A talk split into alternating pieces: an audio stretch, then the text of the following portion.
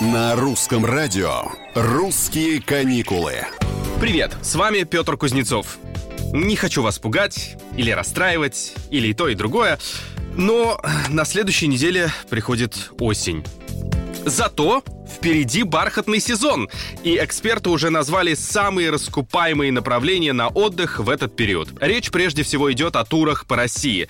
В целом пока никаких неожиданностей в сезоне нет. Спрос держится на уровне 22-го, глубина продаж невысокая, 2-3 недели. На первом месте Сочи, хотя спросом пользуется и Геленджик с Анапой, несмотря на закрытые аэропорты. Замыкает топ Абхазия. При этом цены стали, скажем так, еще бархатнее, примерно на 20% выше прошлого года, что слегка и притормаживает бронирование. Кстати, по мнению экспертов рынка, резкий рост курса валют вряд ли станет стимулом для туристов изменить планы и переориентироваться с зарубежных на внутренние курорты.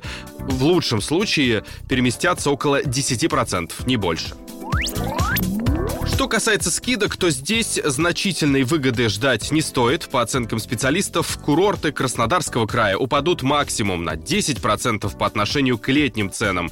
А вот в Абхазии да, можно ожидать от 15 до аж 50%. Все зависит от спроса, но пока дефицита свободных номеров на черноморских курортах не наблюдается, хотя традиционно в сентябре места в наиболее популярных отелях, прежде всего Сочи, Анапы и Геленджика, бронируются более активно, чем в остальных. То есть загрузка непосредственно перед его величеством бархатным сезоном, скорее всего, будет приближаться к 100%. Ладно, я предлагаю забыть пока об осени, успеем еще и там отдохнуть. Ну а сейчас, в моменте, так сказать, давайте наслаждаться последними летними деньками. С русским радио, конечно.